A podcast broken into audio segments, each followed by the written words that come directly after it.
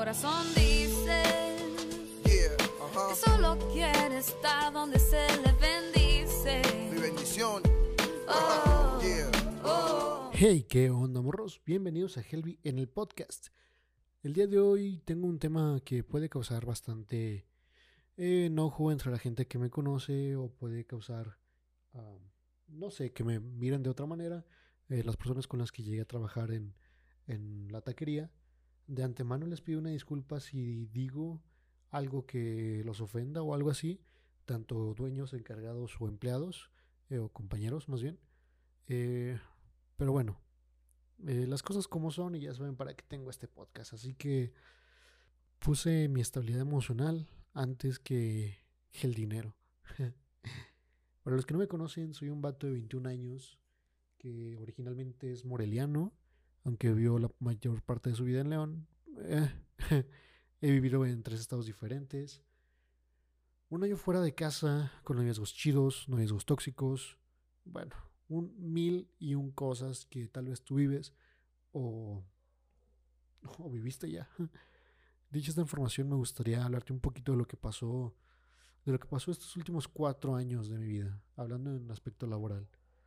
O sea, puedo comenzar con contándote que me paraba todos los días a las 5, 5 y media de la mañana para ir a picar carne, el ir a las prisas para, eh, después de picar carne, agarrar mis cosas para ir al local.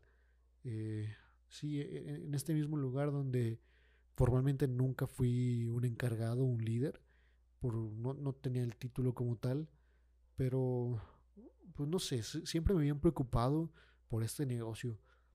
Por dos razones, principalmente pues, que era mi fuente de ingresos y en segundo plano pues que es de un familiar, entonces por así decirlo, me sentía con la responsabilidad de que salieran bien las cosas eh, porque pues es familia. Recuerdo que siempre, siempre fue lo mismo. Cosas mal hechas, gente haciéndose tonta, poner sus pláticas por convivencia antes de que atender a los clientes. Digo esto de por convivencia porque solamente hablaban para perder el tiempo, porque ni siquiera se saludaban por WhatsApp ni de esa onda. No, sé, siempre me sentí como si yo estuviera arriando un buen de vacas ahí. Podría decir, tú, tú me podrías decir, pero ¿por qué, te, por qué hacías eso si ni siquiera era tu chamba? Pues sentía que, que si no intentaba yo controlarte ese corral, se convertiría en un zoológico. sí, sí. Se- sentía que los encargados no hacían nada por mejorar. De verdad fue demasiado frustrante y, y desgastante, ya que los encargados en vez de ayudarme, solapaban la mediocridad de los compañeros, como si realmente no les pagaran por hacer su trabajo. Veías a la encargada platicando con, con mis compañeros, ahí haciéndose mensos, no, no importándole, no importándole ninguno de los, de los empleados que hubiera gente por atender. Traté de fijar un rumbo para los compañeros, ya fuera con mi ejemplo, con diversos este, complementos como cronogramas, manuales, etcétera. Pero realmente no logré nada con ellos. Eh, bueno, ahorita que lo pienso, eh, pues logré acumular, juntar mucha ira, enojo, eh, frustración. bueno, considero que, que, que encontrar lo bueno en todo esto. Y, y creo que lo bueno puede ser que amplíe mi paciencia. Eh, sí, estando ahí, mi, creo que mi paciencia creció. Eh, claro, sin contar el proceso para que esta creciera, que fue, fueron crisis nerviosas, fue el estar sacando mis corajes en mi habitación, llorando y pidiéndole a Dios que cambiara a, a esta gente o sino que la sacara de ahí para que esto funcionara. Eh, yo sentía que, que, este lugar podía crecer muchísimo más y quería ser parte de todo esto, pero no, no se pudo. O sea, considero que llegué a mi límite. Realmente no puedo más. No estoy dispuesto a tolerar el desorden. Y, y si la solución es de trabajar, dejar de trabajar algunos días, eh, pues es lo que tengo que hacer. O sea, digo unos días porque el lugar donde estoy se divide por dos encargados. Eh, uno entre semana y otro fines de semana. Y fines de semana realmente no, no podía, no sentía que hubiera un orden que, por el cual pudiera guiarme o, en el cual pudiera, eh, ¿cómo decirlo? El apoyarme para que todo saliera bien. No lo sé. al final de cuentas, el título de este episodio es porque decidí poner primero antes... ponerme a mí primero antes que el lugar donde realmente ya no veo que pueda crecer más. Sí, eh, no solo me estaba afectando en lo laboral, o sea, llegó a afectarme hasta mi manera de servir en la iglesia. Por lo mismo que tenía esta mentalidad de que todo está saliendo mal, todo está saliendo mal, necesitan cambiar gente, necesitamos mejorar. Llegó un momento donde si platicabas conmigo yo te decía, no, yo me he vuelto experto en checar los errores de la gente. Y era así como de, no manches, vato. O sea, yo diciendo a mí mismo, en lugar de sacar lo bueno de la gente, era ver lo peor que tienen.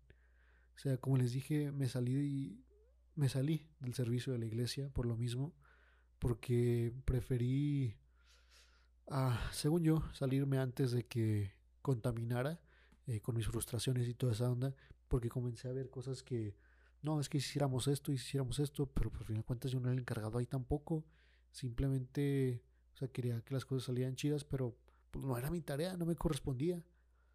Y, y, bueno, ustedes ya saben, este podcast es para sacar todo lo que realmente no saco. Y si estás escuchando y te quieres llevar algo de este episodio, podría decirte que en ocasiones Dios permite situaciones que a nuestro parecer son un desastre. Sientes que te destruyen por completo, que, que o sea, llegas al momento, llegas a tu límite donde realmente sientes que no hay más. Pero aquí el detalle es que no alcanzamos a ver que Dios está puliendo nuestros corazones. Está sacando todas las impurezas, todo aquello que, que tenemos de más. En mi caso puede ser la soberbia, la altivez, el orgullo y toda esa onda, porque, o sea, estoy súper consciente de que soy una persona demasiado orgullosa y, y no me enorgullece y he tratado de ser más humilde, pero siempre terminó siendo igual. Entonces siento que todo ese proceso también fue mucho de, pues bájale a tu rollo, bájale a tu rollo.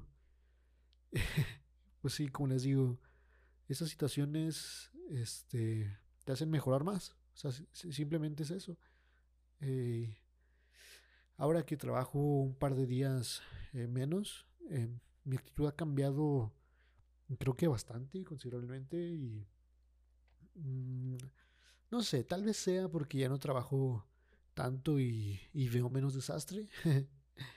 Pero también he de mencionar que en días pasados se acercó un chavo porque ya se iba a salir a trabajar ahí y me dio las gracias. Me dijo gracias por estar ahí, por estar eh, soportándome. Sé que en muchas ocasiones nos quisimos ir hasta los golpes, pero gracias por, por estar ahí, por ayudarme a mejorar por enseñarme a hacer las cosas.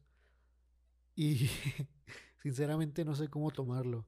O sea, tengo estas dos, este, tengo esta balanza donde de un lado pongo solamente quería quedar bien para irse, este, pues en paz. O la otra es que realmente influye en su vida y yo ni siquiera me estaba dando cuenta. O sea, entiendo totalmente que mi manera de expresarme con ellos no es la correcta para nada por las cuestiones de arriendo como vacas, lógico y todo esto.